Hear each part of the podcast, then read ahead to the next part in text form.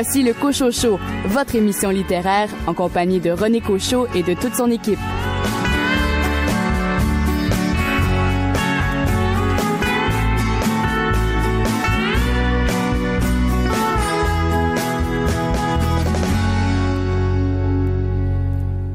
Bonjour tout le monde, ici René Cochot, bien heureux de vous retrouver aux commandes de cette émission littéraire. J'espère que vous avez passé une belle semaine et surtout, surtout, que vous avez dévoré un livre, que vous l'avez tant aimé que vous l'avez suggéré à vos proches, vos amis, les membres de votre famille, vos collègues de travail. Au cours des 60 prochaines minutes, vous entendrez l'entrevue que m'a accordée Elisabeth Simard, euh, qui a publié chez Guy Saint-Jean éditeur le livre Vivre simplement et je me suis entretenu également avec Michel Leboeuf, François Reeve et Alain Massicotte euh, qui ont publié Arbre en lumière aux éditions Multimonde.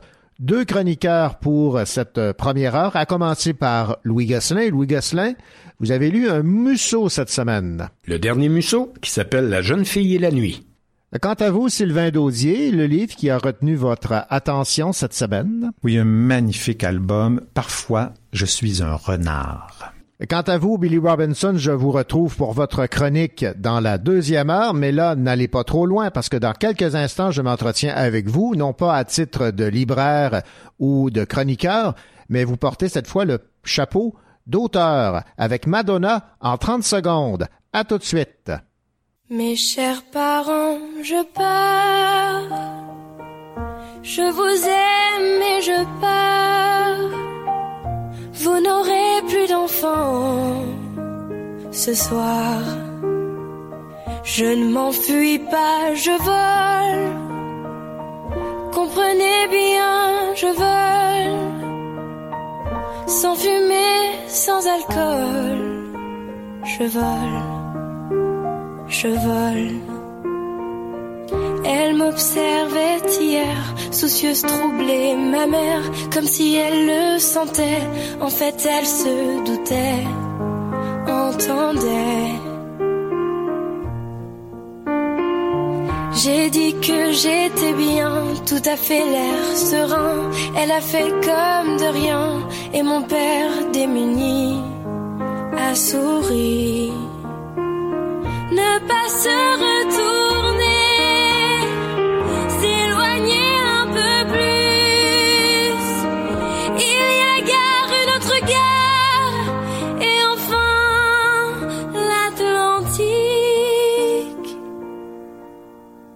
Mes chers parents, je pars. Je vous aime et je pars. Vous n'aurez plus d'enfants ce soir. Je ne m'enfuis pas, je vole. Comprenez bien, je vole. Sans fumée, sans alcool, je vole je me demande sur ma route si mes parents se doutent que mes larmes ont coulé, mes promesses et l'envie d'avancer. Seulement croire en ma vie, tout ce qui m'est promis. Pourquoi, où et comment, dans ce train qui s'éloigne chaque instant.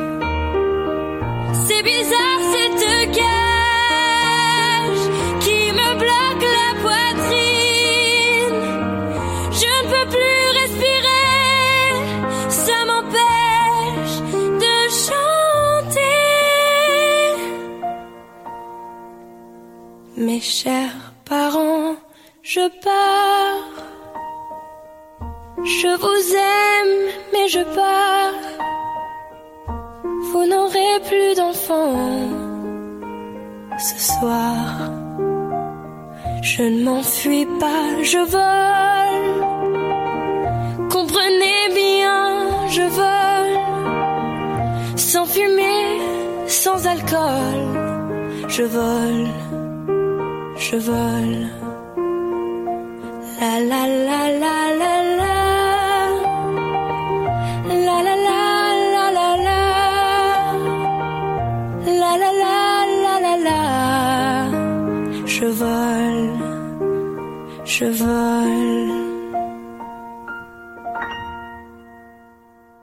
On le connaît pour être libraire à la librairie de Verdun pour euh, ses euh, chroniques euh, au Cochocho, mais voilà qu'il porte aujourd'hui un autre chapeau, celui d'auteur, et c'est Billy Robinson. Billy, bonjour. Bonjour René. Billy, auteur d'un livre qui a pour titre Madonna en 30 secondes, sa musique, sa vie et son influence expliquée en moins d'une minute. En fait, c'est dans une très belle collection publié par la maison d'édition euh, Urtubise. Parlez-moi donc, dans un premier temps, de cette collection euh, Madonna en 30 secondes, mais il y en a eu d'autres euh, livres avec la même approche qui ont été publiés par Urtubise. Oui, tout à fait. Cette, euh, cette belle collection, euh, je suis très fier en fait de faire partie, euh, que mon projet en fait fait partie de cette belle collection là. Donc nous, en tant que libraire, on voit on voit cette, cette série là qui, qui, qui, est disponible depuis quelques années.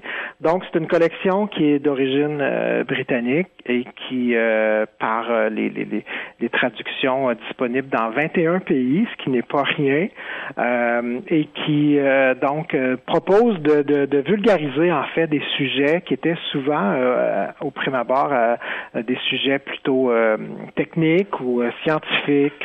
même on a, on a eu des, des, des thèmes comme la, la, physique en 30 secondes. On a eu, il y a eu aussi la mythologie en 30 secondes. Il y a eu plein, plein, plein de sujets comme ça super intéressants et qui au fil des ans ont rendu la collection assez populaire et qui permet justement de vulgariser en quelques mots euh, c'est vraiment le concept de chaque euh, chaque chaque thème principal est décortiqué en une cinquantaine de, de, petits articles qui permettent de, vulgariser justement en une page seulement, en 30 secondes, en, moins de, de, de 300 mots, euh, de bien saisir l'essentiel d'un thème. Donc, euh, cette collection-là, comme je vous disais, qui est disponible partout dans 21 pays quand même, euh, est disponible chez nous euh, via la, maison d'édition Urtubis, qui, eux, achètent souvent les droits de traduction ou qui permettent maintenant d'avoir de, leurs propres produits dans la collection. C'est entre autres le cas pour Histoire du Québec en 30 secondes. Et il y a eu aussi dernièrement la littérature québécoise en 30 secondes. Donc, ça nous permettait d'avoir un beau panorama de, notre littérature québécoise en, en sous, sous, sous, sous, différents thèmes et tout ça. Donc, euh, c'est ce que je m'apprête à vous faire connaître euh, avec euh, Madonna en 30 secondes. Alors, comment l'approche s'est-elle faite et pourquoi la maison Urtubise a approché Billy Robinson. moi, je le sais, vous êtes un fan de, de Madonna, mais pour monsieur et madame tout le monde, là. Ben, en fait, c'est que c'est vraiment venu d'une idée euh, qui m'est arrivée, euh, bon, euh, lorsque j'ai connu la collection, je m'étais toujours dit, ah, ça serait bien qu'un jour, il y ait, je serais, serais moi-même intéressé de lire le Madonna en 30 secondes, puis je trouvais que c'était peut-être en fait, qu'il en existait peut-être un. Je n'étais pas encore à rêver de peut-être l'écrire moi-même. Sauf qu'après des recherches, puis m'être rendu compte que ça existait, qu'il n'existait pas, et j'ai comme un peu lancé l'idée euh, comme ça de bon, ben, pourquoi pas faire un Madonna en 30 secondes. Et l'idée a fait son, son petit bout de chemin euh, jusqu'à la maison mère, et euh, finalement on a accepté là, de cette nouvelle entrée. Et en fait, on va marquer un peu le coup puisqu'on va être la, ça c'est la première personnalité populaire qui va être qui va être sujet à un Madonna à un 30 secondes. Donc euh, la maison d'édition euh, britannique a, démontré l'intérêt de peut-être éventuellement faire une nouvelle branche de, sujets plus populaires. Ils l'ont fait entre autres avec, bon, on a des villes, euh, New York, Paris en 30 secondes, et il y a eu certaines biographies comme Hawkins qui a, qui a eu droit lui aussi à son, à son 30 secondes. Donc, je pense que c'est une, ça fait partie d'une nouvelle vague et je suis, on est très fiers que ce soit un beau produit québécois qui fera l'ouverture de, de, de, de, cette collection-là.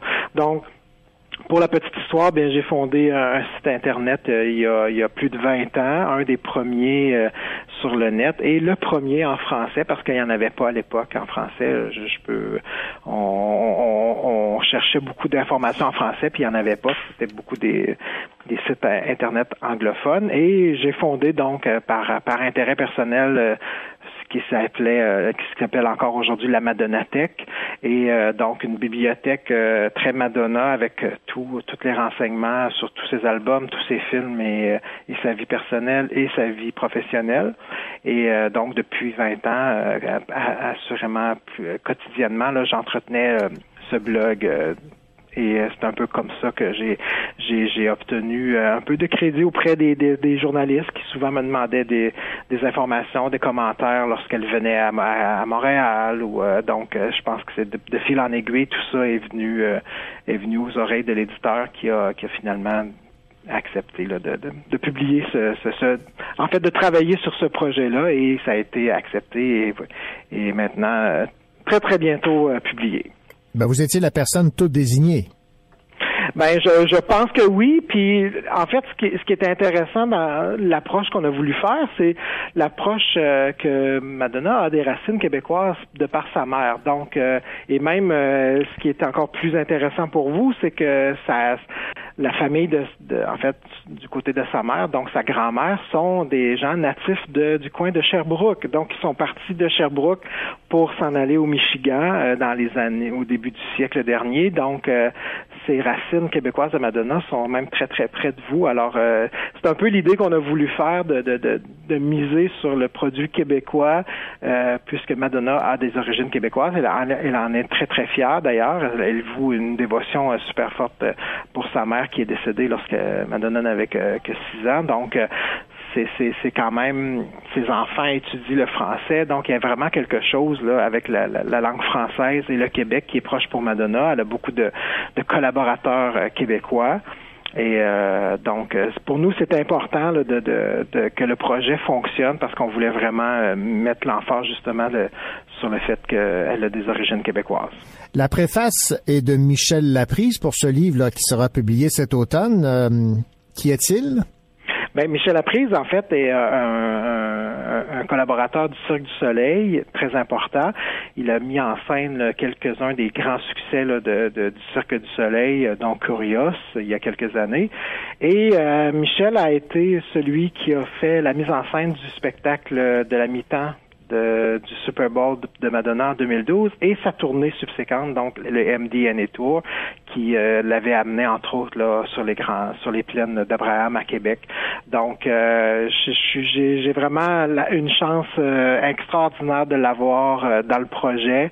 il a dit oui tout de suite. on on s'était croisés nous sur un plateau de tournage pour une émission avec Jasmin Roy et on avait tout de suite eu de, belles affinités et j'étais moi j'étais impressionné de voir un, petit gars de, de Montréal qui dans l'univers de, de, Madonna comme ça que je me disais ben c'est possible de quand on dit de elle elle-même elle le dit depuis ses débuts croire en ses rêves et, euh, et d'y travailler. Moi je, je, je réalisais que je, je, que je voyais à côté de moi quelqu'un de Montréal qui travaillait avec elle au quotidien et que euh, pour l'anecdote, on, est en train de, de, se préparer pour le tournage et euh, à la salle de maquillage et euh, le téléphone cellulaire a sonné et c'était elle. Donc c'était un peu un peu on on, avait l'air d'être dans un autre un autre monde, mais je suis très très fier de, de, de, en fait que justement que Michel a accepté de faire la préface de, de mon livre et vous vous allez voir que c'est une très belle préface très touchante euh, qui, euh, qui, qui nous raconte un peu justement cette première rencontre avec avec la grande Madonna et euh, voilà moi on est tout simplement fiers qu'il fasse partie du projet. Et la, la sortie du livre? Alors, la, la, sortie du livre est prévue pour euh, octobre prochain. On est euh, très impatient. On est à, mettre les, les, la touche finale euh, à tout ceci et on vous pré, on, on, vous prévient là, il y aura une belle une belle promotion, mais surtout on va faire une belle fête avec ça parce que c'est quand même on, veut quand même souligner le fait que Madonna va avoir 60 ans cet été et qu'en plus ça fait 35 ans qu'elle est avec son premier album, la parution. Donc on veut vraiment marquer le coup comme que c'est que la reine de la pop euh, est toujours aussi euh, importante et ce livre-là va vous, en tout cas, on va tenter de vous démontrer pourquoi qu'elle est toujours aussi importante. Ben, on a bien hâte, Billy Robinson. Merci beaucoup et surtout bravo pour euh, ce saut dans le domaine littéraire. Mais ben, merci beaucoup, René. je suis très, très, très heureux de, de vous présenter ça.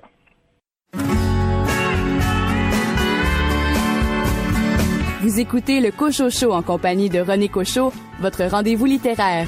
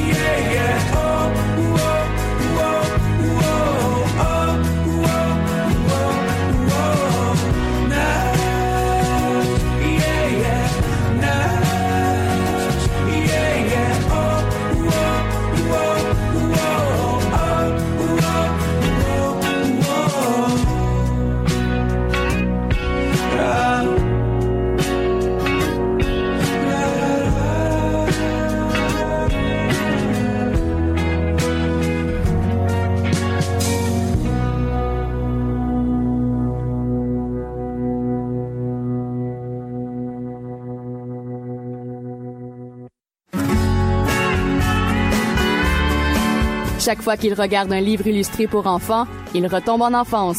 Sylvain Daudier.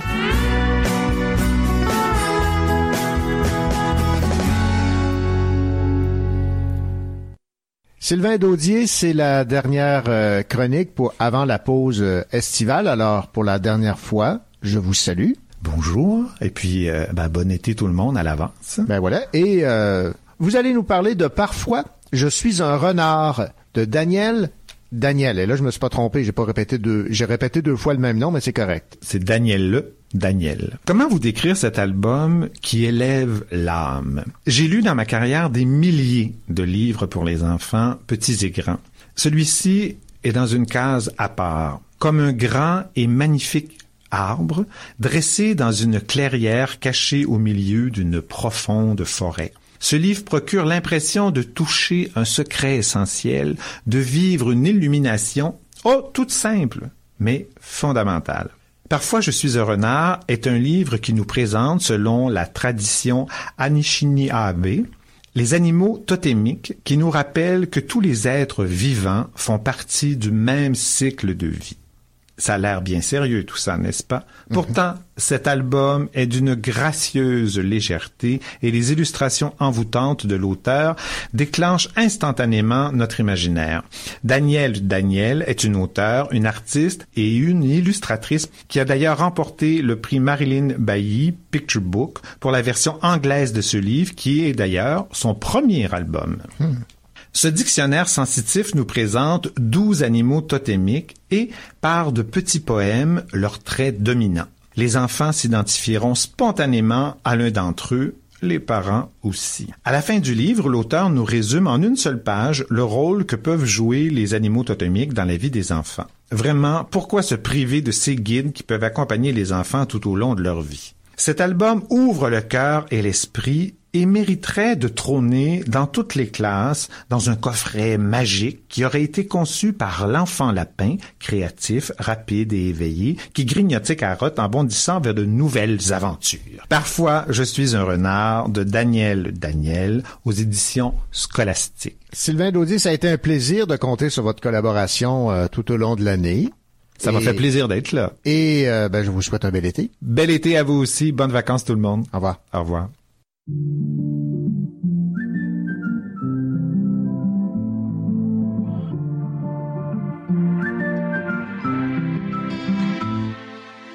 Comment ce cochon se lève Regarde ce qu'ils nous ont fait. Elles veulent tirer sur nos rêves. Elles le font pour de vrai. Le mal ne connaît pas la grève. Le mal est dans l'excès. Les petits préparent la relève. Pendant qu'on cherche la paix. Ce monde n'a plus d'âme. Ce monde n'a plus d'âme.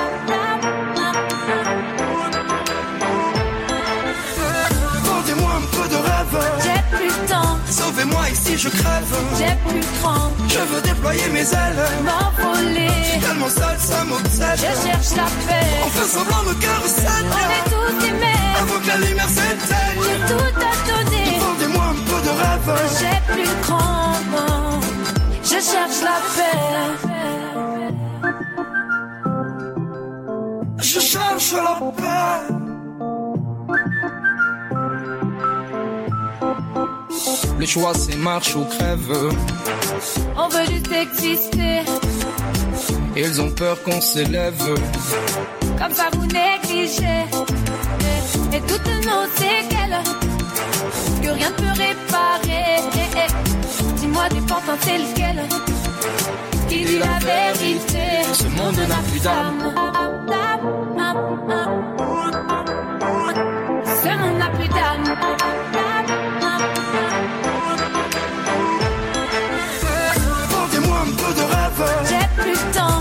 Temps. Sauvez-moi ici, je crève. J'ai plus cran. Je veux déployer mes ailes. M'envoler. Tellement seul, ça m'obsède. Je cherche la paix. On fait semblant, nos cœurs On saignent. est tous aimés. Avant que la lumière J'ai s'éteigne. tout à donner. Vendez-moi un peu de rêve. J'ai plus non. Je cherche la paix. Ils veulent nous contrôler. Eh. Ils veulent nous faire taire. Je cherche la Eh. paix. Tout miser pour toucher nos rêves. Eh, eh. Je cherche paix. Qu'est-ce que ça peut faire si on veut quitter l'enfer Comme les ailes pour toucher nos rêves. Vendez-moi un peu de rêve. J'ai plus le temps, Sauvez-moi ici, je crève. j'ai plus le cran. Je veux déployer mes ailes. M'envoler, Tellement seul, ça je m'obsède. cherche la paix. On fait semblant, nos cœurs On est tous aimés, Avant que la lumière s'éteigne. J'ai plus le cran. Je cherche la paix, cherche la paix, le bonheur, quitter l'enfer? Ici j'ai peur, je cherche la paix, le bonheur.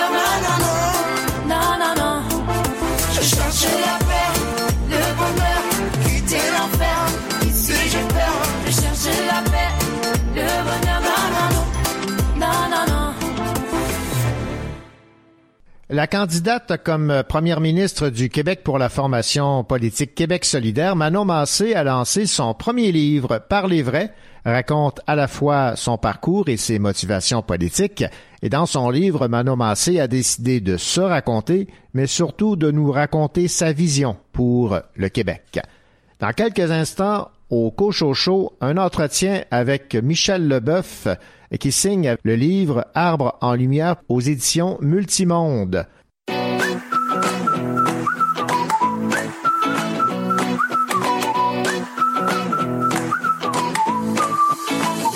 Il y a des moments où on se dit que tout est parfait. Il y a des moments où on oublie que tout reste à faire. Et même si des fois, j'irai sans hésiter.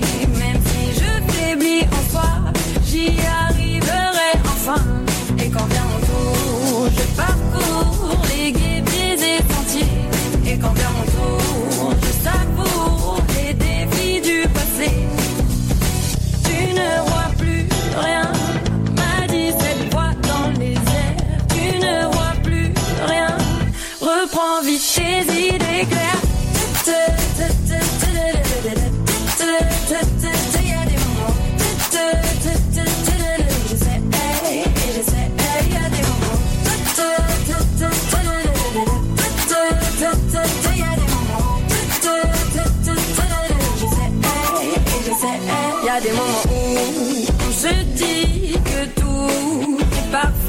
des moments où on oublie que tout reste à faire, même si les sommets se lèvent au-dessus du sommeil. J'éliminerai mes pensées pour passer tous les paliers. Et quand la route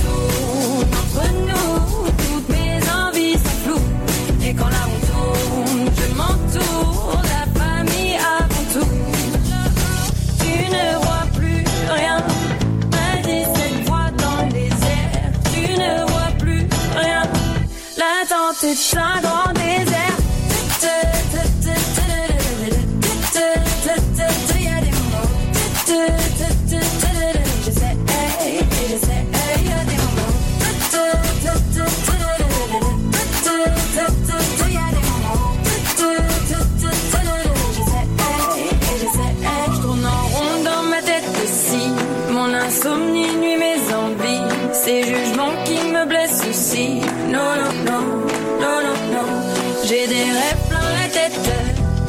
Ces nuits je m'entête et j'écris en cachette.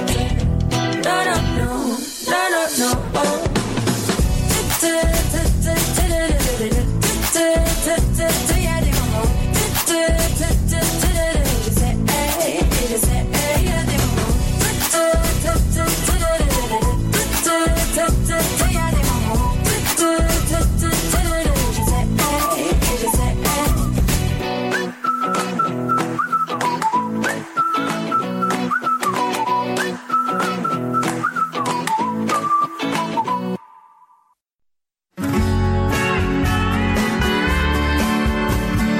Vous écoutez le Cocho Show en compagnie de René Cocho, votre rendez-vous littéraire.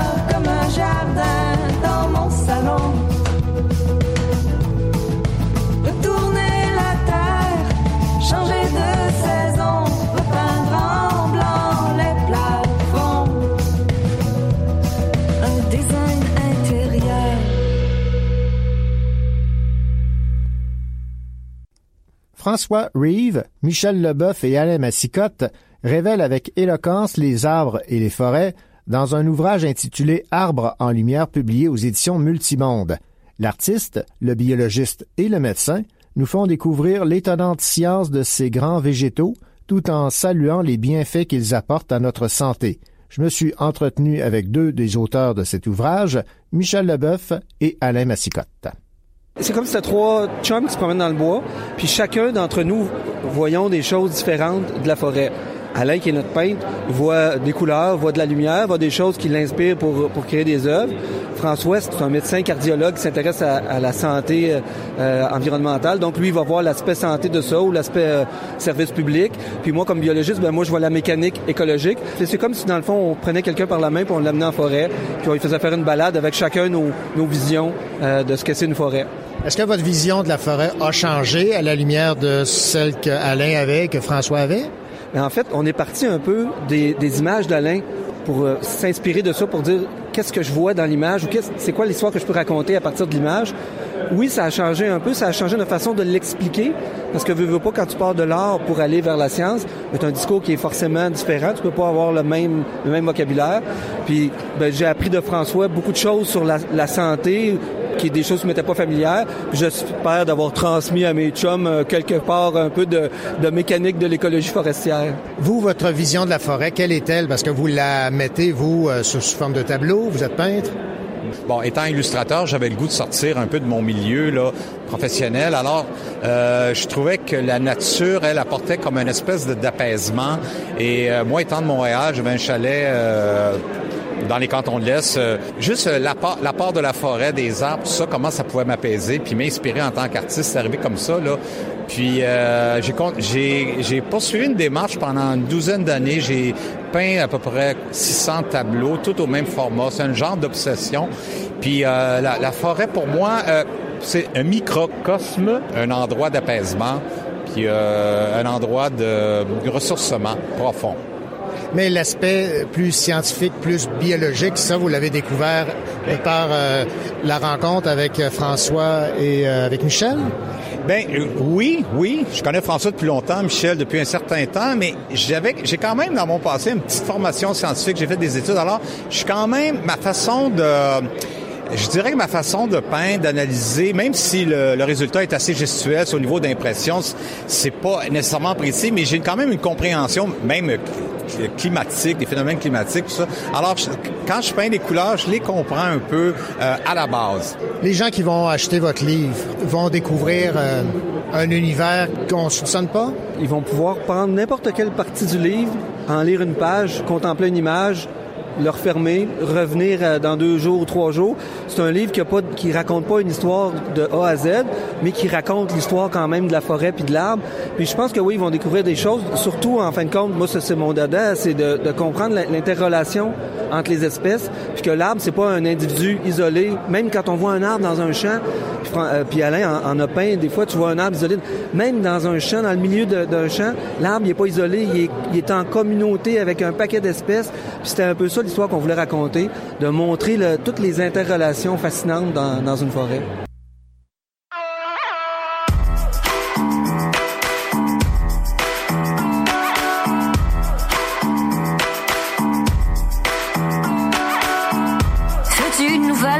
De moi? Est-ce que tu me reconnaîtras? Veux-tu que je devienne ton chat qui ne t'embête pas? Veux-tu que je change de couleur le jour de ton grand retour? Mille années ont passé, j'attends toujours.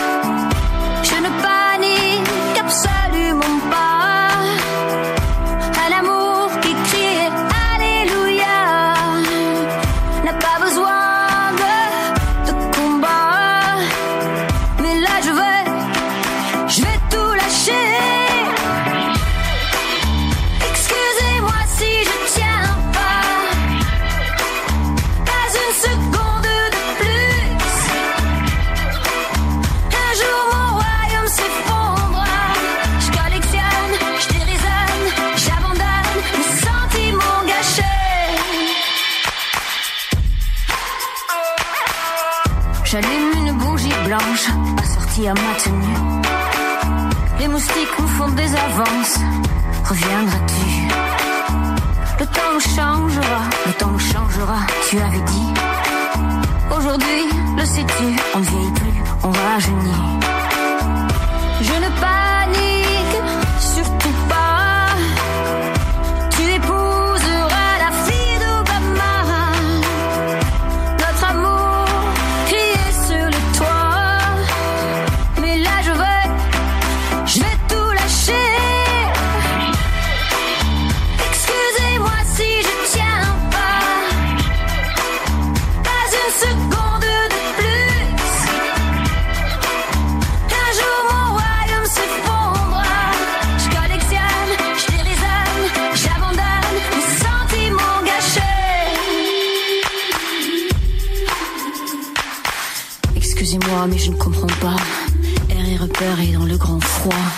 Où le vent efface chaque pas. Où le vent efface chaque pas. Ce monde meilleur ne se trouve-t-il pas au fond de ton cœur? Je ne panique absolument pas. Un amour qui criait Alléluia. N'a pas besoin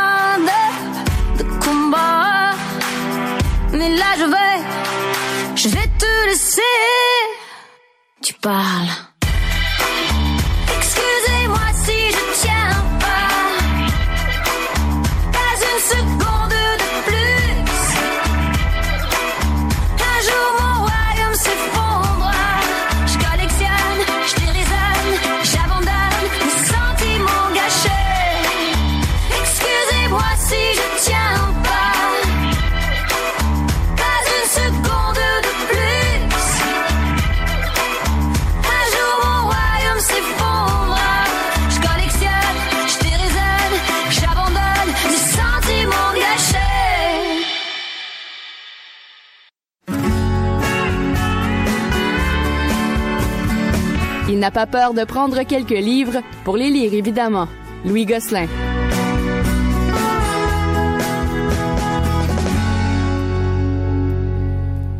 Louis Gosselin, bonjour. Bonjour, René. Euh, Louis, vous avez euh, lu le plus récent, Guillaume Mousseau, un auteur qui euh, cartonne partout dans le monde, et Oui. qui vend euh, des, des exemplaires de ses livres à millions. À millions.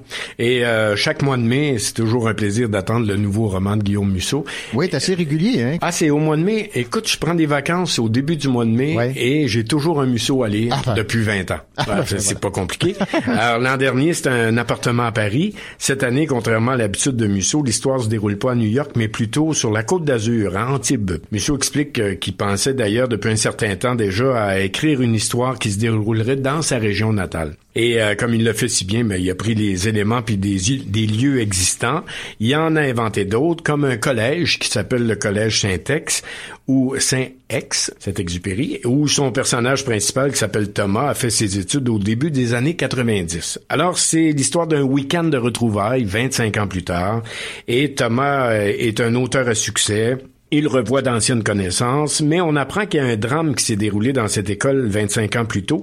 Il y a une étudiante dont Thomas est amoureux qui est disparue subitement avec un professeur et l'histoire refait surface et l'enquête aussi. Et on sûr. part de là. Alors les gens se rencontrent, puis on, on pense toujours à cette fameuse histoire. Qu'est-ce qui s'est passé? On a perdu une collègue, un professeur, puis on n'a jamais su ce qui, ce qui est arrivé vraiment. Ça devient le sujet de conversation. Et euh, c'est une longue enquête. C'est, c'est comme du Musso. Il y, a des, il y a des choses un peu surnaturelles, irréalistes, coïncidences, euh, synchroni- synchronicité. On retrouve tous ces thèmes-là dans Musso. Et on l'aime à cause, bien sûr, Musso, de sa qualité de sa plume et de son souci du détail, et surtout de la recherche qu'il fait pour chacun de ses romans. Et il y a des rebondissements qu'on voit pas venir du tout, et jusqu'aux dernières pages. Et c'est encore le cas cette fois-ci. Euh, c'est un roman beaucoup moins, disons, ésotérique que ce à quoi il nous avait habitués au début de sa carrière d'écrivain, mais on reconnaît encore son style, sa façon de décrire les odeurs, les lieux, euh, la complexité de la nature humaine, avec en toile de fond toujours le thème de l'amour inconditionnel et profond. C'est du grand Musso, comme d'habitude. Euh, si vous aimez la recette Musso, allez-y encore cette année, vous serez pas déçus.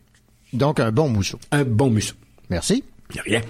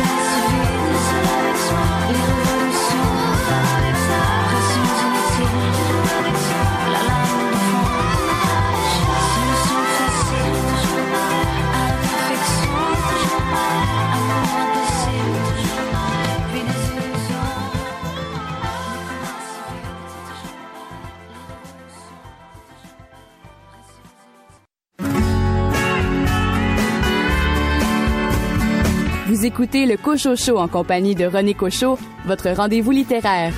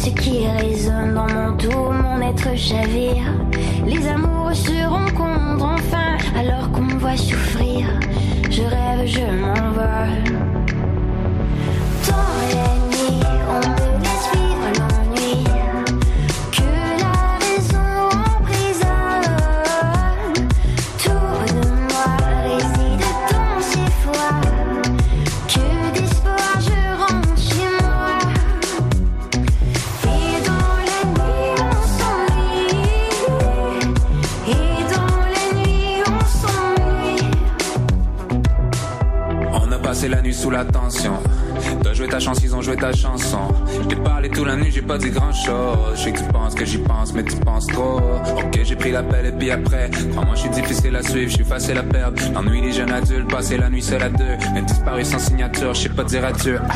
Je suis jamais bien loin, je suis jamais bien là. Bruxelles, Paris, Berlin, ciao Bella. Traverser le monde pour essayer de remplacer un monde par un autre que j'arrive à peine à replacer. I say, two glasses full of moonshine. Sunglasses full of moonshine.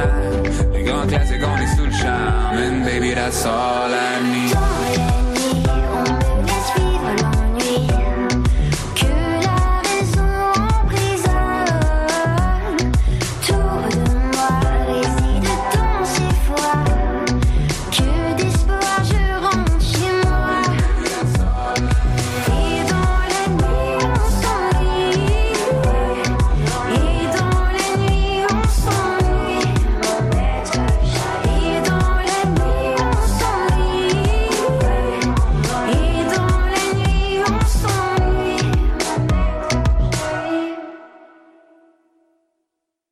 Elisabeth Simard nous propose dans son guide Vivre simplement, sortir du chaos moderne et s'offrir une vie plus douce, son témoignage sur son propre parcours pour une vie plus simple.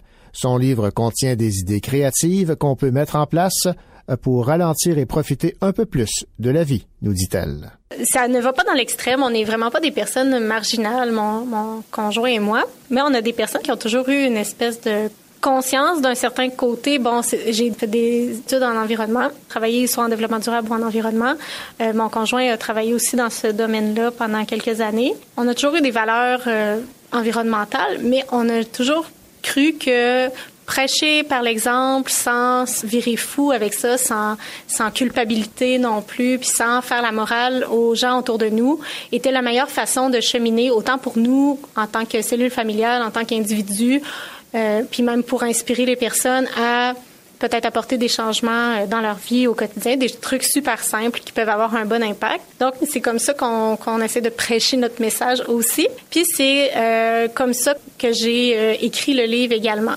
C'est un livre qui ne fait pas la morale du tout. En fait, je raconte notre histoire, je raconte d'où on est parti, beaucoup mon cheminement depuis que je suis mère aussi comment j'ai vécu cette transition. Souvent, c'est à ce moment-là que les choses déboulent. hein. On doit changer de maison parce que là, il y a quelqu'un qui arrive de, un supplémentaire avec notre maison ou notre appartement ne fait plus. On se dit que ça ne fait plus.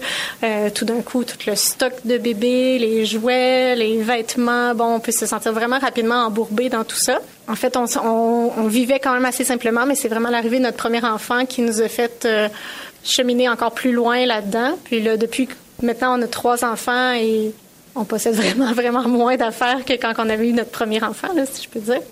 Est-ce que vous avez peut-être quelques exemples à, à nous donner pour que les, les gens se fassent une idée? là? Je vais expliquer notre processus de dés- désencombrement autant pour mes items personnels que comment je vois euh, les choses pour mes enfants, par exemple. Mais on est, on vit pas dans une maison euh, complètement vide avec seulement une chaise, puis une- un bol, puis une fourchette par personne. Puis euh, on essaie que nos enfants apprécient ce qu'ils possèdent, mais ça ne veut pas dire qu'on leur donne pas un cadeau à Noël ou qu'on n'accepte pas que les grands-parents les, les gâtent de temps en temps non plus. Tu sais, c'est toute une question d'équilibre.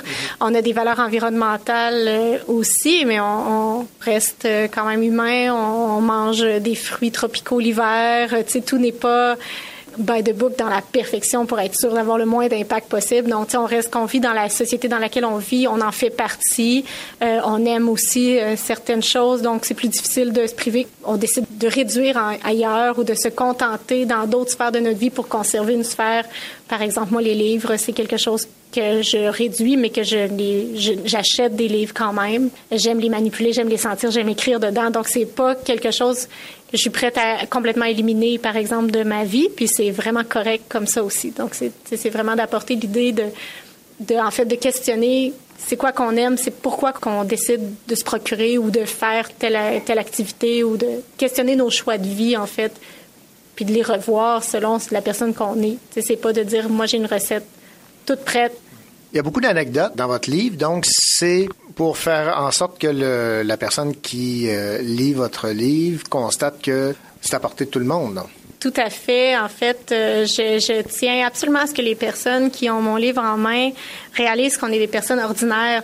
On n'a pas fait des grandes choses, on n'a pas réinventé la roue, on, est des personnes ordinaires qui, avons des les défis que toutes les jeunes familles de notre monde ont mais qu'on a trouvé des façons de les aborder pour pas sentir qu'on subit notre vie ou qu'on fait juste passer à travers notre journée, ah, puis oh non, les enfants vont se coucher, puis euh, on est tout le temps dans le ménage, on est tout le temps dans le lavage, vite, vite, faut courir au travail. Euh, bon, non, tu sais, il y a des moyens, des moyens super simples qu'on se met en place pour pas avoir l'impression de subir notre vie, en fait. Votre entourage, chacun à son rythme, j'imagine que tous les gens de votre entourage n'ont pas le vôtre. Est-ce que ça a été euh, quelque chose de, facile pour vos enfants aussi? Parce que c'est un, changement de régime, de, mode de vie. En fait, pour nos enfants, euh, il n'y a pas eu de changement. Ils sont nés euh, dans ce rythme-là. Puis un rythme qu'on crée puis qu'on qu'on recrée à chaque saison. Les choses changent, on s'adapte. Il n'y a rien de coulé dans le béton.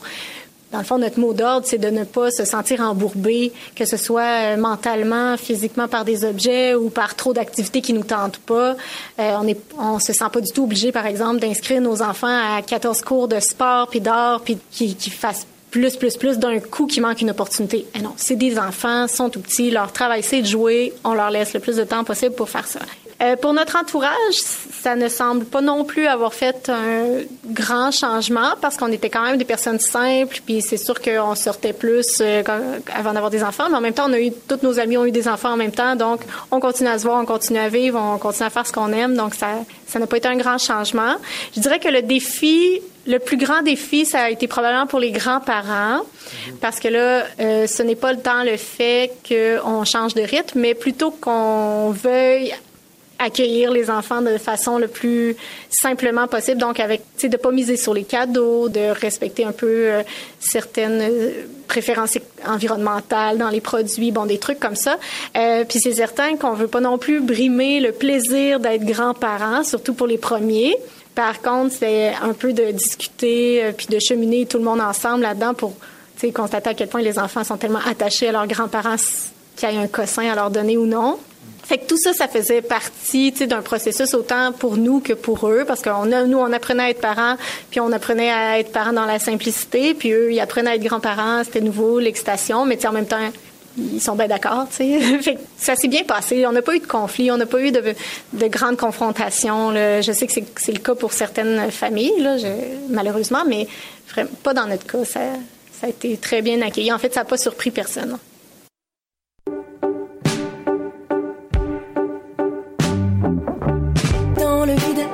Et vacille du haut de mon fil.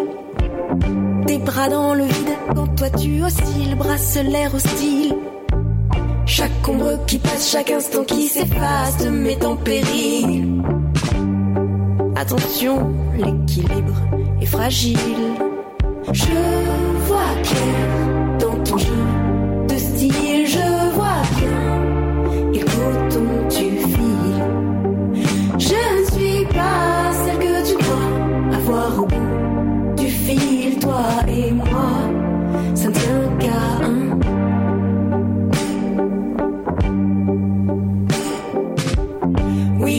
comme toi qui perdent le fil, j'en ai connu mille. Le pas assuré sur la corde usée, se faire étamer. Comme des débutants, comme des petits enfants, soufflés par le vent. Ne se méfiant pas du premier et moi, la douceur de la soie.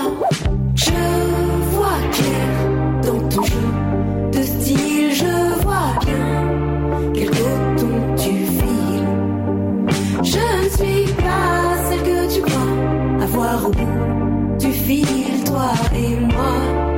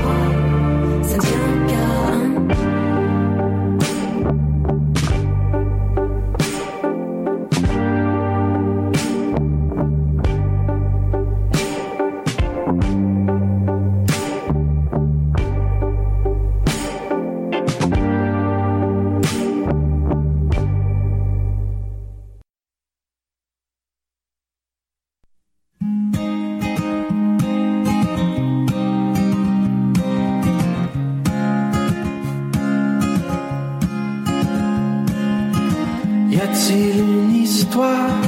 Y a-t-il une histoire oubliée? Que tu peux me conter? Ou trop penser? Clou en place tes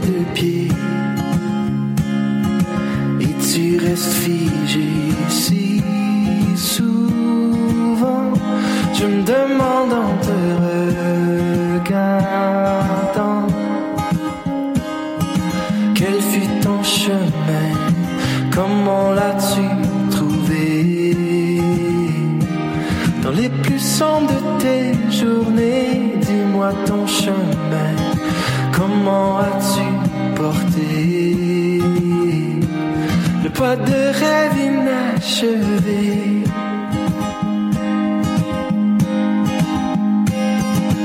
As-tu des remords?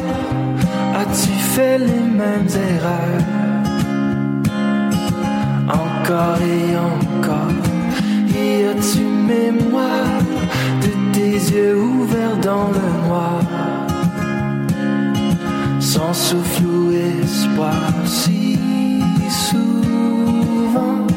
Je me demande en te regardant quel fut ton chemin Comment l'as-tu trouvé? Dans les plus sombres de tes journées Dis-moi ton chemin Comment as-tu porté? Poids de rêve inachevé. Car j'ai brûlé tant de journées. À regarder le temps passer. Sans savoir comment commencer.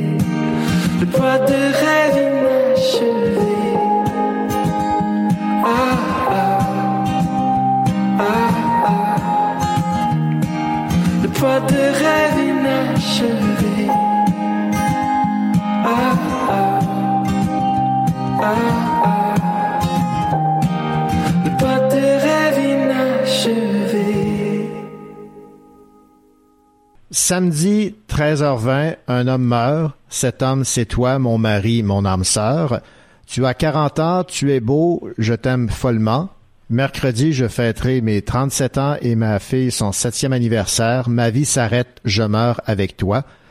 C'est ainsi qu'on peut résumer le roman de Marthe Saint-Laurent qui a pour titre La mort à ma table, publié chez Marcel Broquet. Nous avons en ligne l'auteur Marthe Saint-Laurent. Marthe Saint-Laurent, bonjour. Oui, bonjour René. Marthe, La mort à ma table est un roman sur une peine d'amour, les euh, évidemment la dépression qui suit cette peine d'amour et la résilience. On va, euh, dans un premier temps, j'ai le goût de vous demander, lorsque vous vous êtes attablé à la rédaction de ce roman, qui était votre premier, évidemment, ça n'a pas être dû, euh, ça n'a pas dû être facile à, prendre comme décision parce que c'est très intime, c'est votre vie que vous avez étalée en partie dans ce roman. En effet, René, c'est une partie de ma vie que j'ai euh, que j'ai cru bon de faire en roman parce que ou de m'en inspirer euh, parce qu'effectivement, ça a été une période assez euh, assez intense et douloureuse. Pardon. Et je me suis dit que cet événement-là, troublante et, marquante euh, ne devait pas m'arriver, euh, ne devait pas arriver dans ma vie pour rien. Et j'ai décidé d'en faire quelque chose de beau parce que à travers toute cette souffrance-là, euh, il y a quand même eu, il y avait à la base une belle histoire d'amour. Et, en fait, c'est ce que j'ai voulu faire. J'espère que j'y suis parvenue. C'est une belle, c'est d'écrire en fait une belle histoire d'amour. Et ça a été extrêmement difficile, mais en même temps, ça a été très salutaire. Euh, ça me fait du bien, ça me fait revivre euh, euh en fait des moments euh, difficiles, mais aussi des moments très heureux. Et je me suis rendu compte que malgré toute cette souffrance-là, j'avais été quand même chanceuse d'avoir vécu aussi intensément une belle histoire comme comme celle-là. Donc, ça m'a quand même pris 15 ans à écrire ce livre-là. Est-ce que ça peut très long. Ouais, ben c'est ce que je vois. Est-ce qu'on peut considérer que ça a été également libérateur pour vous? Oui, dans un sens, ça a été libérateur, bien que pendant la rédaction, ça a été très, très douloureux. Mais euh, une fois que ça a été terminé, euh, d'avoir le livre entre les mains, tout ça, oui, c'est, c'est très... Euh, c'est libérateur parce que ça nous permet de, de rendre concret en fait des, événements, des, situations, des émotions, des cheminements qu'on garde à l'intérieur de nous. Et là, c'est comme si on le condensait. Ça nous permettait de comprendre du début à la fin avec tout son, son cheminement, en fait, l'expérience. Et ça nous permet de passer à autre chose, justement, d'arrêter de traîner des petits bouts, des parcelles de, de, de, de, de, douleur ou de bonheur ou de, de, de culpabilité ou relié à toutes sortes d'émotions, euh, belles ou moins belles. Mais euh, c'est comme si on mettait euh, un chou, puis c'était fini, c'est fermé, on l'a scellé. Et là, on, peut passer, je pense, plus sereinement à une autre étape dans notre vie. Lorsque vous avez écrit votre roman, c'était, bon, évidemment, pour vous, cette espèce de, libération dont vous aviez besoin, mais j'imagine que dans votre fort intérieur, vous vous adressiez à toutes ces personnes qui ont vécu la même chose que vous. Oui, en fait, euh, derrière tout ça, mais ça c'était inconscient. Euh, derrière tout ça, il y avait le côté que même si on veut mourir, même si on pense à mourir, euh, il y, a toujours de l'espoir. Et peu importe la douleur qu'on traverse, que, ce soit une mort, que ce soit la maladie, que ce soit, peu importe, euh, on, on peut s'en sortir. Et ça, je l'ai compris seulement après que j'ai eu terminé mon livre et que bon, il y avait que en fait, une fois que ça a été terminé, je, l'ai relu et je me suis dit, ce livre-là, malgré sa, sa, douleur, est rempli d'espoir et permet aux gens de dire, euh, même si euh, j'ai de la peine, même si ce que je traverse est difficile. il y a quelqu'un qui s'en est sorti et qui s'en est sorti extrêmement bien dans, la résilience et le, et le bonheur et l'appréciation aussi, la gratitude d'avoir traversé en fait cette cette marée-là euh, houleuse où on pense euh, qu'on va se noyer avant d'arriver de l'autre côté de la rive, mais euh, effectivement, c'est un livre qui aide qui aide à traverser des épreuves et pas seulement l'épreuve de la mort, d'autres épreuves difficiles que la vie nous envoie. Donc, c'est un livre rempli d'espoir. Tout à fait. Marthe Saint-Laurent, dans La mort à ma table, en lisant, on découvre à quel point vous avez été euh, amoureuse de cet homme qui est décédé euh, trop tôt. Je vais vous citer en page 49, ça va donner une, une idée de la qualité de votre plume. Cette relation, ce lien jusque dans le sang, je ne peux l'inventer. Comment savoir qu'une liaison aussi exceptionnelle peut exister sinon de la vivre? Bien sûr, notre relation amoureuse durant ces vingt ans laisse présager qu'une telle intensité entre deux êtres est possible, mais nous étions de jeunes fous à ce moment-là. Je ne croyais pas que cette intensité pouvait perdurer jusqu'à la quarantaine. J'ai toujours eu l'impression que l'âge apportait un certain désenchantement, une forme de désabusement inévitable, une passion qui s'éteint sous la braise de la jeunesse, mais ça n'a pas du tout été le cas en ce qui a trait à cette relation que j'avais eue avec cet homme. Non, en fait, ce qui était euh, ce qui était étrange, c'est que euh, le temps, au lieu de, de tioler l'amour, l'a rendu plus fort. C'est-à-dire, euh, cet homme-là vivait à l'intérieur de moi et je le sentais jour après jour, si bien que ça, ça nourrit cet amour-là. Et ce qui fait que ça a été que j'ai pu en fait vivre l'éloignement c'était la même chose pour lui parce qu'on quand on s'est retrouvés, on en a parlé, mais on pouvait vivre l'éloignement que même euh, l'amour était tellement fort que même si on n'habitait pas ensemble, qu'on n'était pas sous le même toit, qu'on était des années complètes sans se voir, l'amour était encore là. Et ça c'est c'est assez magique et c'est là qu'on comprend qu'effectivement il y a des âmes sœurs euh, puis que l'amour ça s'achète pas. Euh, c'est là cette vie, on sait pas pourquoi, il n'y a pas de raison c'est comme ça, mais euh, c'est vrai que c'était un amour, euh, un amour particulier, une rencontre euh, comme on en, on en fait peu dans notre vie. Et ça, on le comprend, ben quand on vieillit, mais c'est vrai que quand on est jeune, on connaît pas la qualité de, de cette d'une relation aussi euh, comment je dirais, entendue et mhm. harmonieuse. Euh, pas dans le sens qu'il n'y avait pas de dispute, mais dans le sens des, des goûts, dans le sens du partage, dans le sens du respect l'un pour l'autre. Euh, il y avait comme une espèce d'aisance, comme quelqu'un que tu as l'impression d'avoir connu depuis toujours. Quelqu'un à qui tu parles, ça fait cinq ans que tu n'as pas vu, puis tu as l'impression que c'était hier. Donc ça, c'est des liens qui, qui sont rares, me semble-t-il. Dans votre euh, roman La mort à ma table, évidemment, euh, vous passez par toutes les gammes d'émotions reliées à cette euh, peine d'amour, mais il y a également des questions qui vous surlupinent, entre autres sur le fait qu'il y avait eu quelques signes précurseurs sur son cœur qui a flanché.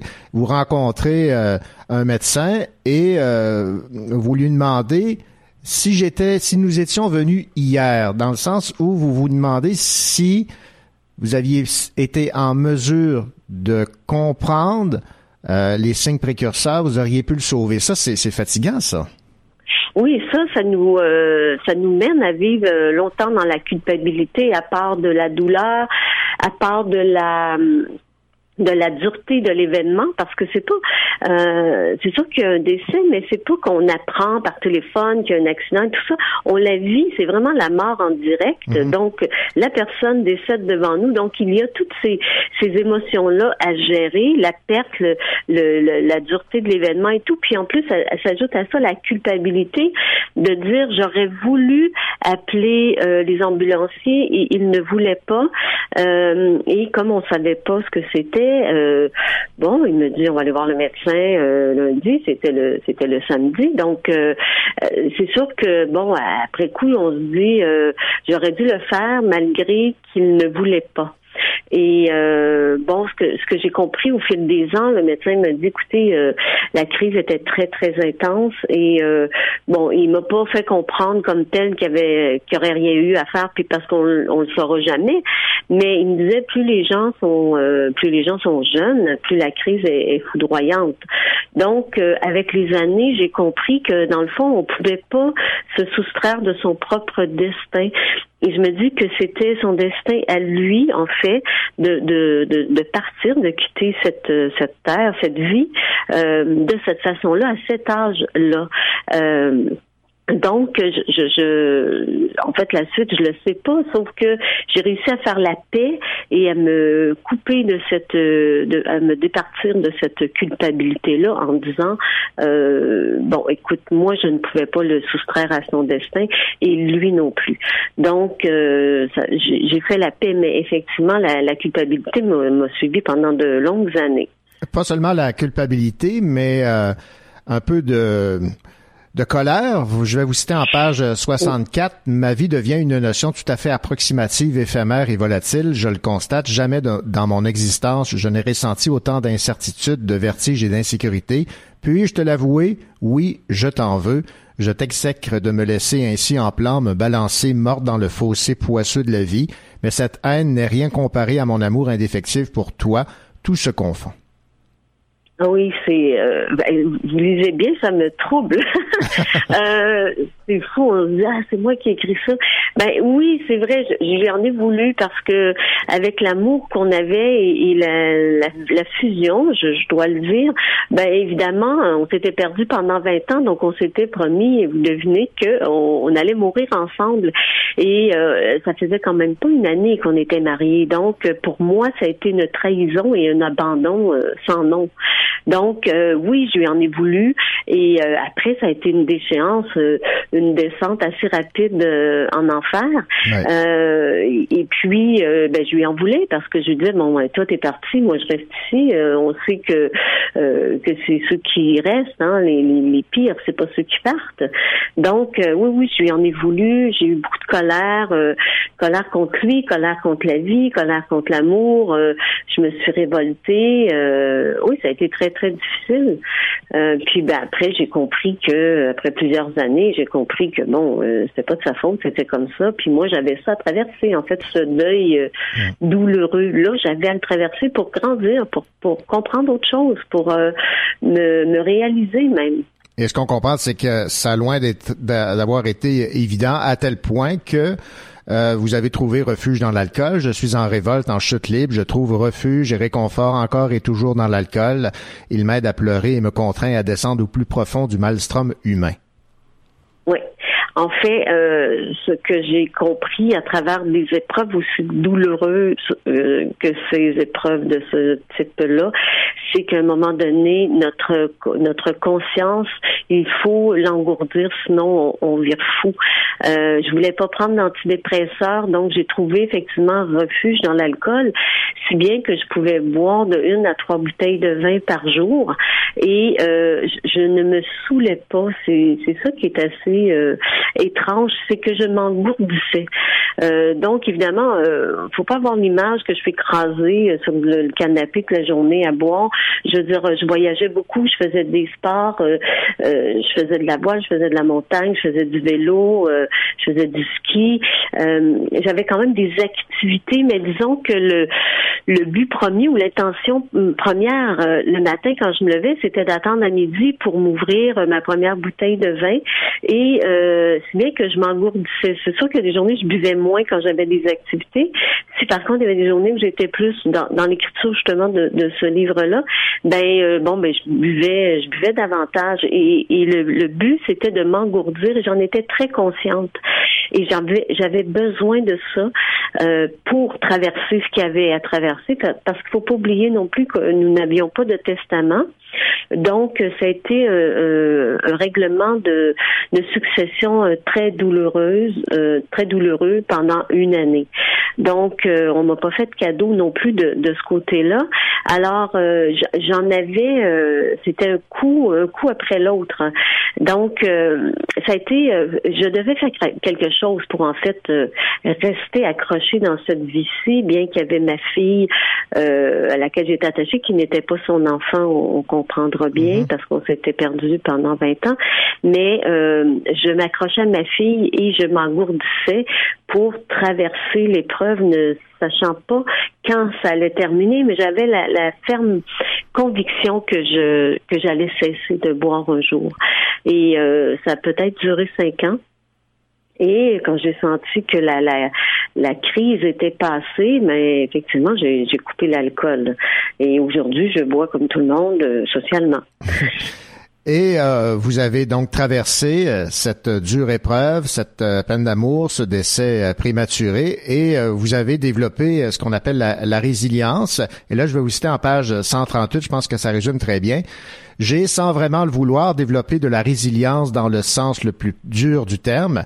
Avant ta mort, ce mot n'avait aucune connotation à mes oreilles, pas plus que le mot tsunami avant qu'un colossal euh, se soit produit dans l'océan Indien. C'est fou comme les mots n'ont plus la même résonance, le même intérêt après avoir expérimenté ce qu'ils déterminent de la façon la plus rude qui soit. Le mot cancer ne trouve que très peu de résonance si nous n'avons pas eu à le combattre ou vu un proche en souffrir. Ainsi, le mot mort est imprégné dans mon cœur comme un tatouage. Mm-hmm c'est vrai que ce que ce que j'en comprends, c'est que lorsqu'on ne on n'a pas vécu l'expérience, c'est pas qu'on ne peut pas avoir d'empathie, mais je pense qu'on ne peut pas ressentir en fait la l'intensité des émotions que qu'une autre personne nous exprime. Et je pense que pour moi, le mot mort et la mort, bien que j'ai développé une autre notion que ce que ce qu'on en comprend de manière générale, euh, pour moi, ça s'est imprégné euh, très, très intensément. J'ai compris aussi l'importance de faire nos deuils, pas juste à, un niveau euh, supérieur comme des épreuves aussi traumatisantes, mais de faire des deuils quand on déménage, quand on change d'emploi, quand nos enfants quittent la maison. Donc, de faire des deuils pour ne pas rester accroché au passé, pour ne pas rester accroché à l'événement lui-même, c'est-à-dire d'être capable de se distancier de l'événement, de la douleur, pour être capable de voir autre chose, de voir le plus gros, en fait, de voir avec Christiane Singer qui disait de voir euh, en fait la beauté de, de l'événement, de ce que la vie nous apporte à travers quelque chose, oui, de laid, de difficile, mais il y a quelque chose de beau qui se révèle lorsqu'on ne s'identifie plus à la douleur. Et euh, ça, je l'ai expérimenté et c'est assez impressionnant. Évidemment, ça se fait pas en une journée, ça se fait pas en une semaine et ça se fait pas en une année. Bien sûr. Ça se fait avec un long travail, mais euh, une fois qu'on est capable de voir en fait les, la, la beauté derrière euh, ce cadeau euh, mal enveloppé, euh, on s'aperçoit que c'est grandiose. Et, et, moi, la résilience, en fait, je la définis comme non seulement être capable de rester vivant après l'épreuve, mais c'est-à-dire d'en faire quelque chose de, de, constructif, quelque chose de beau pour nous propulser. Et moi, à travers cette, cette expérience euh, difficile, j'ai en fait ce que j'ai fait, c'est que j'ai commencé à écrire. Mm-hmm. Je suis devenue une auteure. Euh, donc, pour moi, euh, je ne peux que remercier en fait l'événement, la vie de m'avoir offert ça. Évidemment, j'aurais pu rester dans l'alcool, à, pleurer son, son, départ et faire que ça de, de ma vie. J'aurais pu le faire, puis il y en a qui le font. Sauf que moi, euh, bon, ben, j'ai eu la force. Euh, là, je ne sais pas comment décrire ce, processus-là, mais il y a eu une force un matin qui m'a pris, puis qui m'a soulevé, puis qui a dit "Écoute, allez hop, euh, on, se lève, on avance, on marche." J'ai eu l'idée de commencer à écrire, de donner des conférences et tout. Et j'ai l'impression que si cet événement-là n'était pas arrivé, je serais probablement encore au même niveau que j'étais. je ne me serais pas réalisée, je ne me serais pas dépassée. Et dans la mesure où on pense que les, épreuves de la vie sont là pour nous faire grandir, pour nous rebrancher avec notre être le plus pur, je pense qu'on on accepte de voir autrement euh, ce qui nous ce qui nous arrive de, de plus laid euh, dans le moment présent et ça nous permet de traverser en fait les épreuves parce qu'on sait qu'un jour meilleur et surtout un jour nouveau euh, s'annoncera. C'est sûr qu'on ne sait pas la date, on fait pas l'heure non plus. Et c'est ça qui est frustrant, c'est que ce sont des événements sur lesquels nous n'avons pas de contrôle. Et en, être humain, euh, tout à fait normaux, on adore contrôler, on veut savoir ce qui vient, on veut savoir gérer. Et ces événements-là, qui nous euh, qui nous fauche en fait euh, euh, carrément c'est que là on perd pied puis on, là c'est plus nous qui avons décidé et on ne sait pas comment agir quand on est pris comme ça par surprise. Martin Laurent, vous vous l'avez dit, vous avez donc décidé d'écrire, vous avez publié d'autres ouvrages et je vais j'ai le goût de terminer cette entrevue avec une citation dans le livre Après le fond du gouffre la résilience heureuse. Je n'oserais aborder un sujet que je ne connais pas par faute de l'avoir expérimenté. Je ne peux que tracer la voie que j'ai empruntée consciemment par moments, mais la plupart du temps de manière tout à fait aléatoire et insouciante. Je prendrai mon parcours, non qu'il soit plus intéressant que celui d'un autre, mais parce que je connais chaque pierre pour les avoir touchées une à une, tantôt avec mes pieds, tantôt avec mes genoux, mais souvent avec mon ventre. Même en rampant, nous avançons. La vitesse à laquelle nous marchons sur le chemin de la résilience n'a aucune importance, tout comme sur la route de Compostelle, ce qui compte, c'est d'arriver au bout. Hmm, c'est beau, ça. c'est vrai. C'est vrai, ça m'a permis, oui, d'écrire sur euh, sur la résilience, un mot que je ne connaissais pas avant d'avoir euh, avant d'avoir vécu euh, cette expérience-là. pas plus que j'avais de l'empathie moi, j'étais, j'avais toujours été choyée et la vie m'avait donné ce qu'il y avait de mieux en partant de, parents, de frères, de sœurs, de milieux familial, social, professionnel, tout me réussissait. Et euh, j'avoue très humblement que ça a été mon premier coup dur. Et ce que ça fait, c'est qu'en fait, j'ai développé la l'empathie, si bien que maintenant, je suis capable de, de comprendre la, la douleur et je suis capable de comprendre les étapes difficiles que les gens traversent. Euh, non pas qu'avant, je, je, je, je m'en foutais, mais je, me disais, bon, c'est dommage pour eux, puis c'est tout, puis je passais mon chemin. Maintenant, je, suis, je vais m'arrêter, je vais savoir quoi dire, je vais trouver les mots. En fait, les mots vont venir s'installer dans ma bouche. Je vais, je vais être capable de comprendre, sans prendre sur moi, par contre, parce qu'on Souvent, on pense que l'empathie, c'est prendre le, mal des autres sur nos épaules. Non, pas du tout. Moi, je, je, leur laisse. Mais je, je réussis à trouver euh, une phrase, ou même des fois, il n'y a rien à dire. Hein, c'est un regard mm-hmm. pour dire à l'autre, écoute, je suis là je comprends, je sympathise, je, je écoute ta traversée, je l'ai déjà faite, euh, je comprends. Et, seulement, juste ça aide énormément. Et moi, j'en ai eu des gens comme ça autour de moi, puis j'avoue que ça, on, on, en a besoin, on a besoin d'empathie, en fait, que quelqu'un nous, mette la main sur l'épaule, puis écoute, euh, oui, c'est dur, euh, puis surtout pas de faire dire, euh, ouais, ça va passer, c'est rien, non, non, oui, c'est dur, ça va continuer à être dur, mais tu vas y arriver. Regarde, moi, je suis sortie. Alors, c'est ça l'empathie que moi, je n'avais pas. Et euh, maintenant, j'avoue que, que ça me... C'est un arc de plus, en fait. Pour moi, c'est quelque chose que, que je suis fière d'avoir développé et d'avoir euh, acquis parce que c'est euh, pour moi c'est une très très belle qualité que d'être capable d'avoir de l'empathie pour les autres. Marthe Saint-Laurent, ça a été euh, un réel plaisir de vous avoir en entrevue. Je rappelle euh, le titre de, donc, de votre livre qui vient d'être publié chez euh, Marcel Broquet, La mort à ma table. Merci beaucoup. Merci beaucoup, René. Ça a été un plaisir. À bientôt.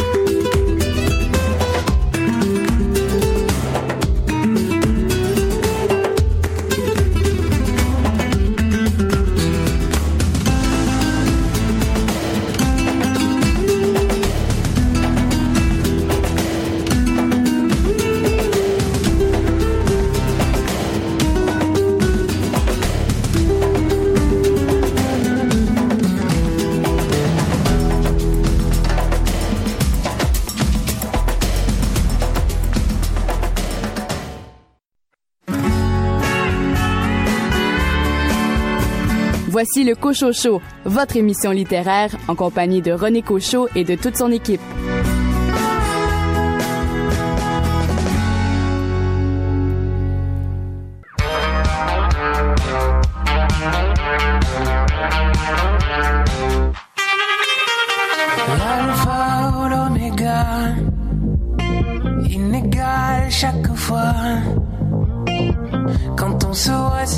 Ça, tu restes mon dada. Les nuits ne se suivent pas, de l'éclipse au nirvana. Parfois c'est trop, c'est ce que tu veux, l'extravaganza.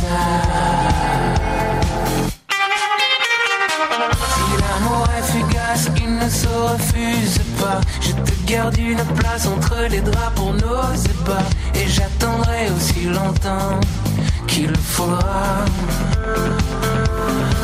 Oh, j'ai les bleus sauf les jours tu reviens. Pour me saouler à tes mots et jouer entre tes mains. Tous les jours sont des blues quand c'est en vain. Reviens chaque jour, reviens.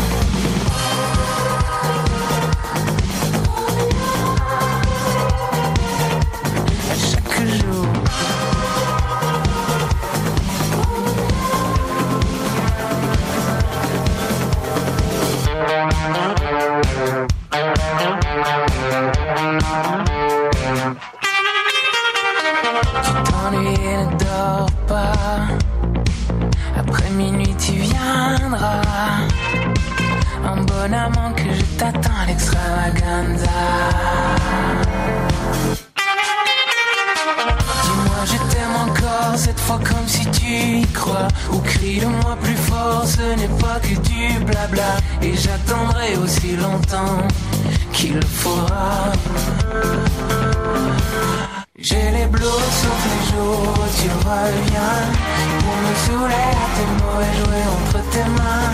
Tous les jours sont des blues quand c'est en vain Reviens chaque jour, reviens J'ai les blues sauf les jours où tu reviens. Pour me saouler à tes mots et jouer entre tes mains. Tous les jours sont des blues quand c'est en vain. Reviens chaque jour, reviens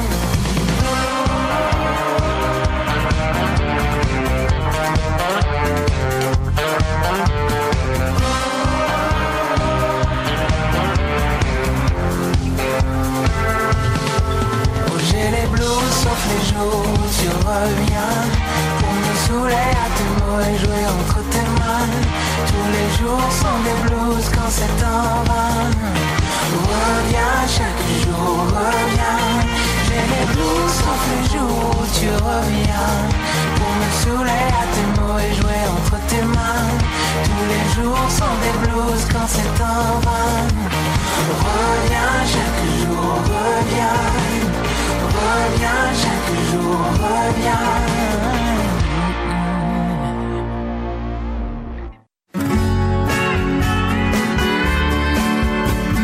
aime nous donner ses conseils de lecture. Normal, il est libraire. Billy Robinson.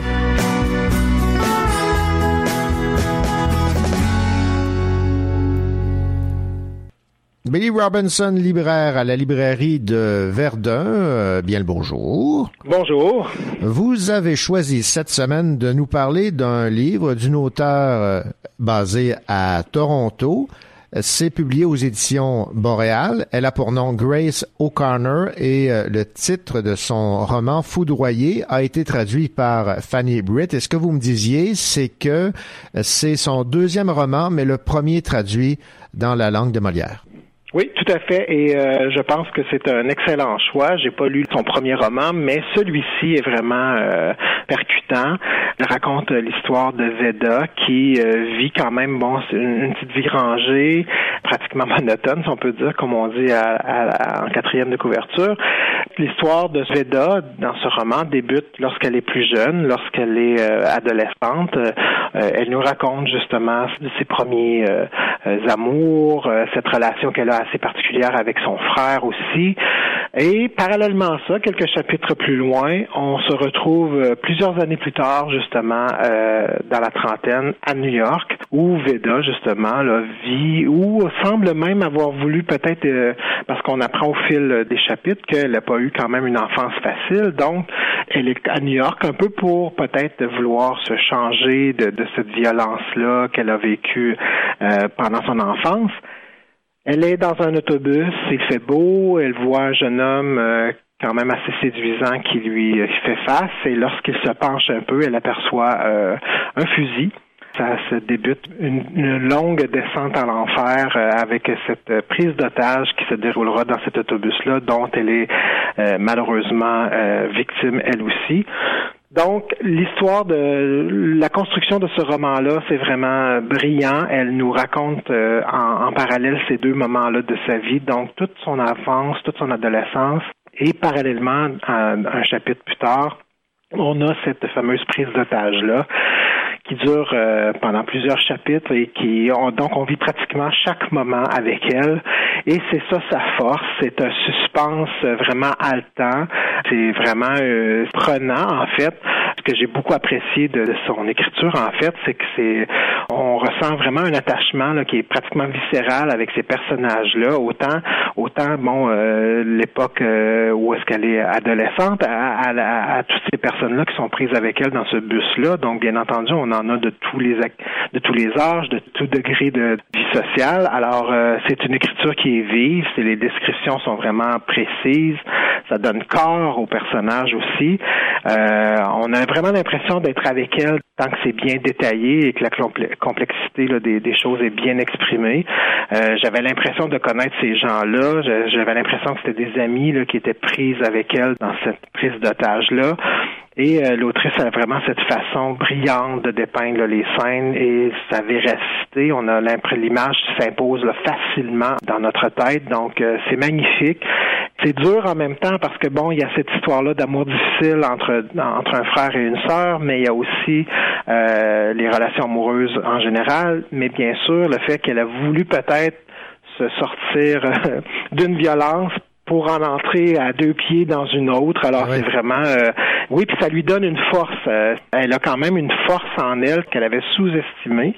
Donc euh, malgré elle, vous allez le voir au fil de, de, de l'intrigue, elle va prendre sa place dans cette fameuse prise d'otage là. Mhm. Alors c'est brillant, c'est fort, c'est chaque moment, il n'y a pas une partie qu'on a hâte plus qu'à une autre. Les deux parties, bien sûr, vont se rejoindre et c'est ce qui c'est ce qui est fort de la construction de ce roman-là.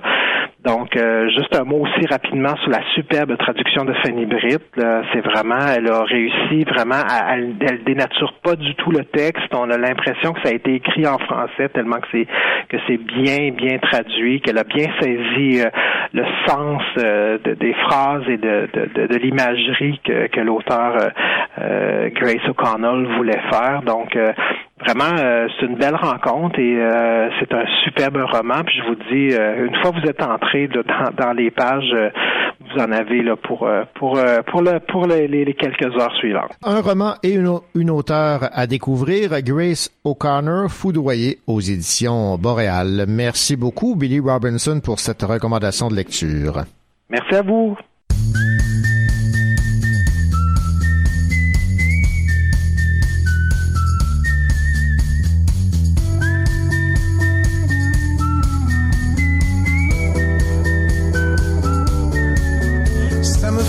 Tout ce bonheur. Le bonheur, c'est pas bon pour le reste. Ça empêche la recherche, ça pousse à la routine, ça fournit l'endorphine qui endort le veilleur. Ça y est, je repars.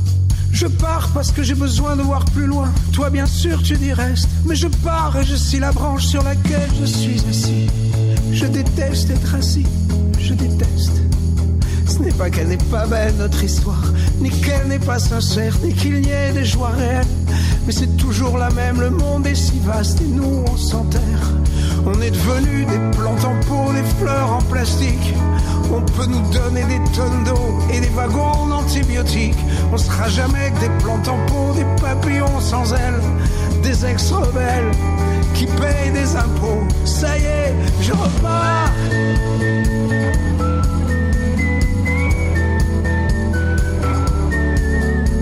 Je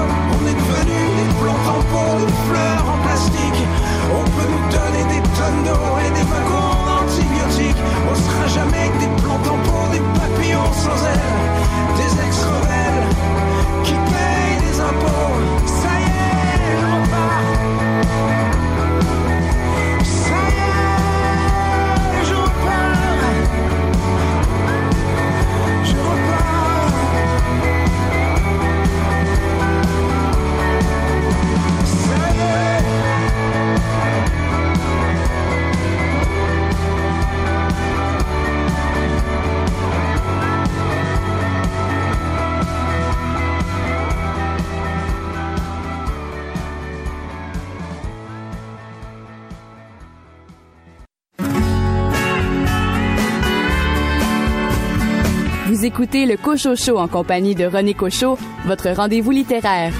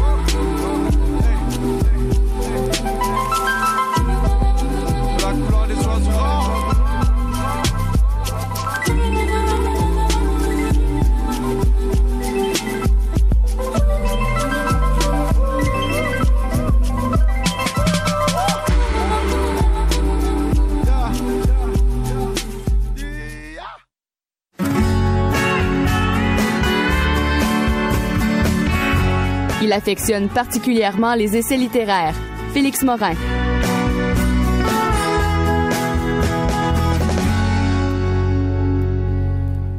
Félix Morin, bonjour. Bonjour. Félix, vous allez nous parler d'un essai qui a pour titre Que peut la critique littéraire et c'est signé David Doré aux éditions à l'instant même. Exactement. Et qui est d'abord euh, David Doré? David Doré, c'est un romancier, un critique littéraire, c'est aussi euh, un collègue professeur de cégep, et lui au, au, cégep Sorel-Tracy.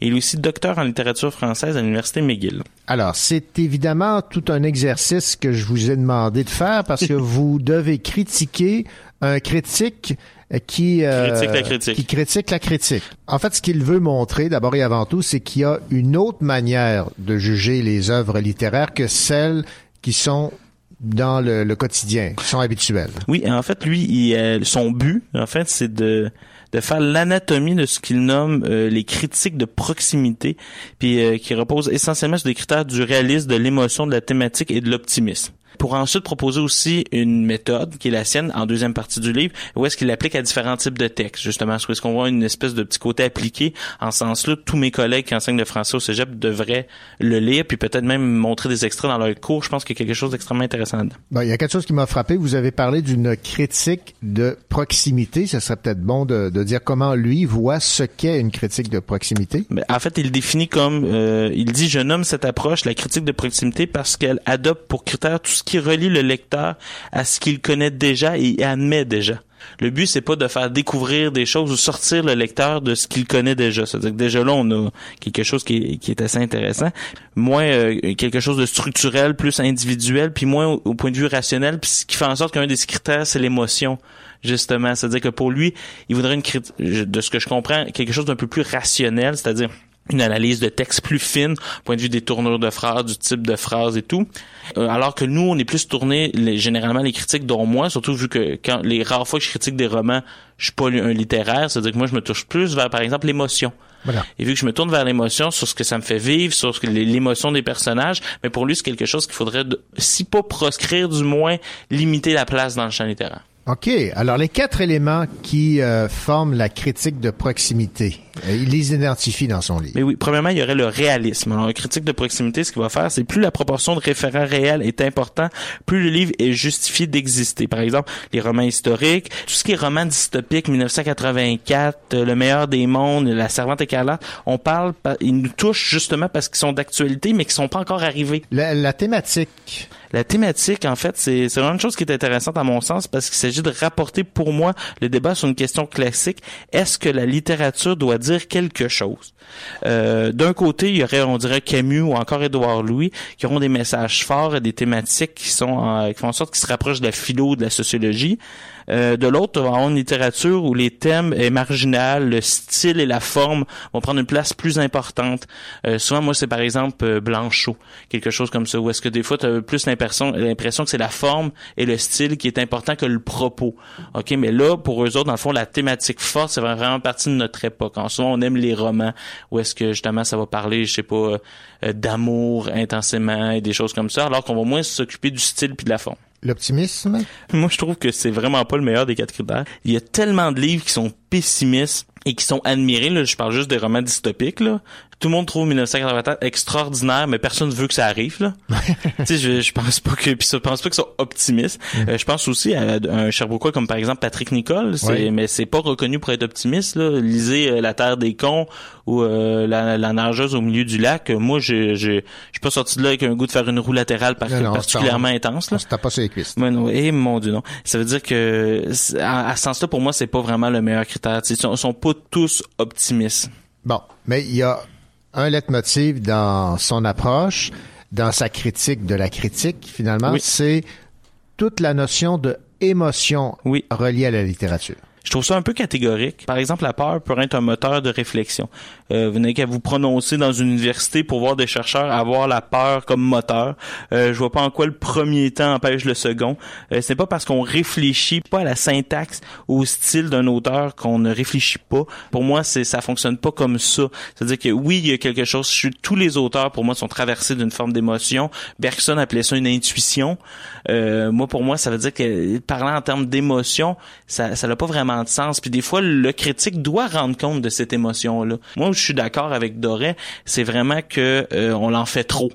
C'est dans le sens que l'émotion prend beaucoup trop de place. C'est vrai qu'on, je pense qu'il y a une forme d'éducation populaire à faire à partir du style puis de la syntaxe. Puis moi, le premier, je serais euh, très attentif à entendre justement David Doré parler sur les ondes justement du style puis de la syntaxe d'un livre. Mais pour moi, euh, en somme, nier l'émotion, du fait que l'émotion serait quelque chose qu'il faudrait moins parler, mais ça fera pas lire plus de livres. C'est pour moi, c'est de la critique pour critique. Mhm. Et euh, en ce sens-là, c'est de la critique pour des personnes déjà en littérature, alors que la majorité des personnes qui vont écouter une émission, par exemple, comme Plus on est fou, plus on lit, que je recommande chaudement, euh, eux vont euh, vont aller chercher une raison pour lire ce livre-là. Puis je, je connais personne qui va lire euh, un livre parce que dont la syntaxe ou euh, la ponctuation ou le style en particulier est donc merveilleux si le propos est insipide ou s'ils sont pas d'accord avec euh, ce qui est véhiculé. Alors pour moi c'est c'est là-dessus. Et euh, autre euh, vision de David Doré, celle des enseignants et particulièrement euh, les enseignants qui seraient ignares en matière en matière de littérature. Euh, ça là-dessus, euh, j'ai trouvé qu'il y a une perche en plein milieu du livre que j'ai trouvé inutile. Dans le sens qu'à un moment donné, il y, a, il y a toujours un moment dans un essai, justement, où est-ce qu'à un moment donné, on règle des comptes. Ouais, ouais, ok. Puis je pense pas que t'écris un essai sans raison. Puis à un moment donné, il dit carrément, dans le livre, il critique, dans le fond, une enseignante de français. En gros, il dit un peu les mauvaises fois qu'elle ne connaissait pas Baudelaire. Je suis d'accord qu'on peut reprocher à certains enseignants d'être ignorants, dans le sens que certains ne sortent pas de manière totalement connaissante. Mais là, ensuite, quand tu te rends compte que c'est une prof de secondaire, là, tu te dis, bon, elle connaît pas tout à fait Baudelaire, parfait. Euh, je, je vous cacherai pas que les cours sont plus tournés vers la poésie québécoise au, euh, au, au bac en enseignement.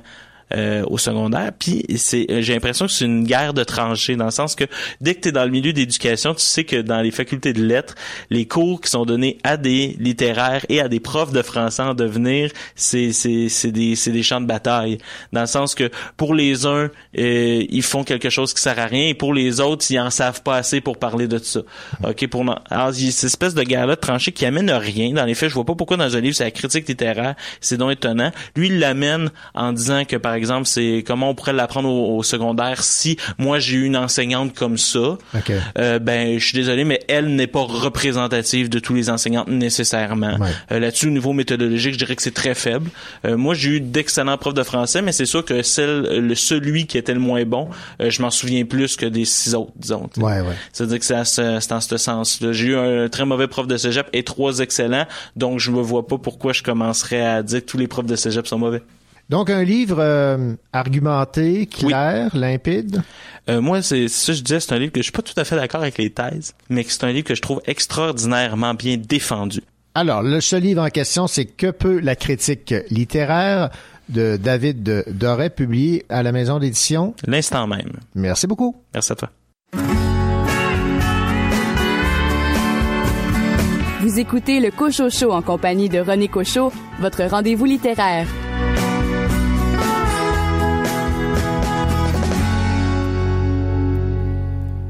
Ce rendez-vous littéraire se termine. C'était René Cochot. J'étais avec vous, avec mon équipe depuis deux heures. J'espère que le contenu de l'émission vous a plu. Je vous rappelle que l'émission peut être euh, entendue, réécoutée en balado. Et la semaine prochaine, entre autres, un spécial axé sur le livre CD de Tristan Malavoie, L'école des vertiges, à ne pas rater. Allez, au revoir.